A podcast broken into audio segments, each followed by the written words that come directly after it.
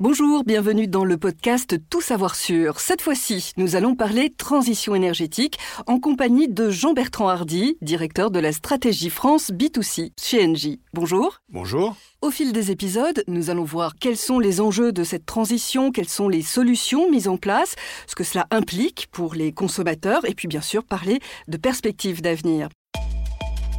Tout savoir sur la transition énergétique vous est présenté par Engie. Alors, Jean-Bertrand Hardy, quelles sont les, les- les perspectives d'avenir, par exemple, pour l'hydrogène? Ça fait partie des, des solutions aussi? L'hydrogène, c'est une solution de demain et c'est une solution qui existe d'ores et déjà Mhm. aujourd'hui. Quand on parle de mobilité durable, par exemple, on, euh, on pense à des carburants alternatifs, Mhm. des carburants alternatifs au diesel, au sans-plomb, des carburants propres. Quels sont ces carburants? Aujourd'hui, c'est bien sûr le véhicule électrique. Le véhicule électrique, il faut absolument le, le développer et surpasser toutes les, toutes les craintes qu'il y a Mm. autour de l'autonomie, de la confiance dans sa batterie, du prix. Et voilà, c'est à nous, là aussi, de développer des offres. D'ailleurs, on le fait Mm. de façon à rendre accessible le véhicule électrique au plus grand nombre. Dans les carburants alternatifs, outre l'électricité, il peut y avoir effectivement l'hydrogène. Mhm. L'hydrogène est déjà une solution qui existe. Nous avons des flottes de l'entreprise Engie qui, aujourd'hui, carburent, Mhm. utilisent comme carburant l'hydrogène. Et on commence à déployer des stations de remplissage à base d'hydrogène.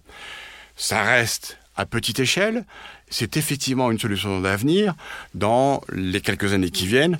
Et ce sera une utilisation certainement abondante d'ici 10 ans. Peut-être en remplacement du, du moteur électrique ou, ou, euh, Alors, euh, plutôt en remplacement du véhicule thermique, là où le véhicule électrique aura trouvé sa place spontanée, et euh, il faudra, je prends l'exemple du transport routier inter, interville, on voit bien qu'on atteindra une limite en matière de transport à l'électricité. Là, il faudra développer, par exemple, des, euh, des motorisations à hydrogène ou au biogaz, puisque c'est Eh oui. une autre solution que le biogaz qui permet effectivement de d'assurer une mobilité sans émission de carbone. et tout ça à grande échelle. Et tout ça à grande échelle. Donc ça, c'est l'avenir. Ça existe déjà, donc on n'est pas du tout dans la science-fiction.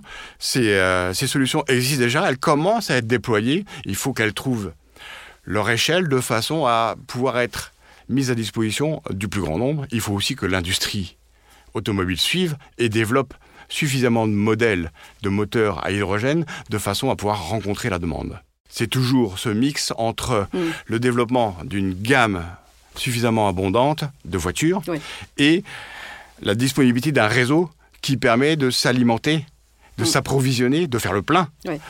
Euh, en tout point du territoire. Chose importante, il faut aussi que ces technologies soient abordables. Euh, le moteur à hydrogène, je crois, aujourd'hui, reste un petit peu, euh, un petit peu cher. Alors oui, aujourd'hui, c'est une litote qui est très chère, Ouais. ouais, beaucoup trop chère, mais on le C'est sait une bien question que de ça... développement en masse. Voilà, comme à chaque fois, euh, avec l'industrialisation, on abaissera les coûts Mm. de façon à les rendre à les rendre accessibles au plus grand nombre. C'est ce qui est en train de se produire sur l'électricité. C'est ce qui se produit d'une façon générale dans l'industrie. Quand on commence à industrialiser, on abaisse les coûts et euh, on le rend accessible euh, au plus grand nombre. Très bien. Alors, en résumé, euh, donc le terme de transition implique un point de départ, point d'arrivée. Euh, c'est un passage entre les deux. Euh, Est-ce que vous pouvez nous dresser le, le portrait de, euh, de la société de demain, une fois que la transition énergétique est, est- est faite? Alors, je vais au moins vous donner deux chiffres. Mhm. À défaut, de, à défaut de dresser un portrait robot de notre société de, de- de demain.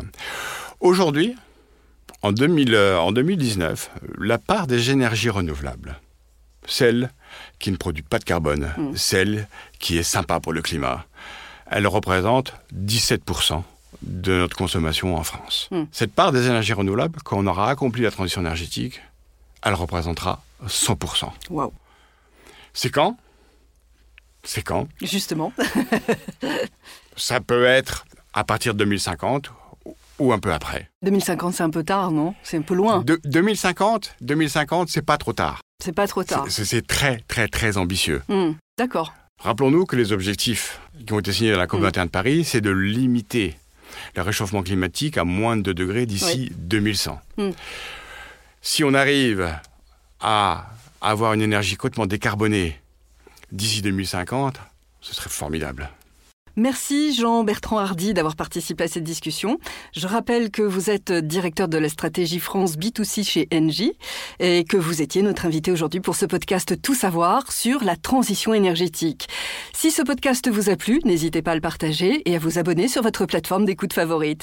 À bientôt pour un nouveau rendez-vous pour en savoir encore plus. Tout savoir sur la transition énergétique vous a été présenté par Engie.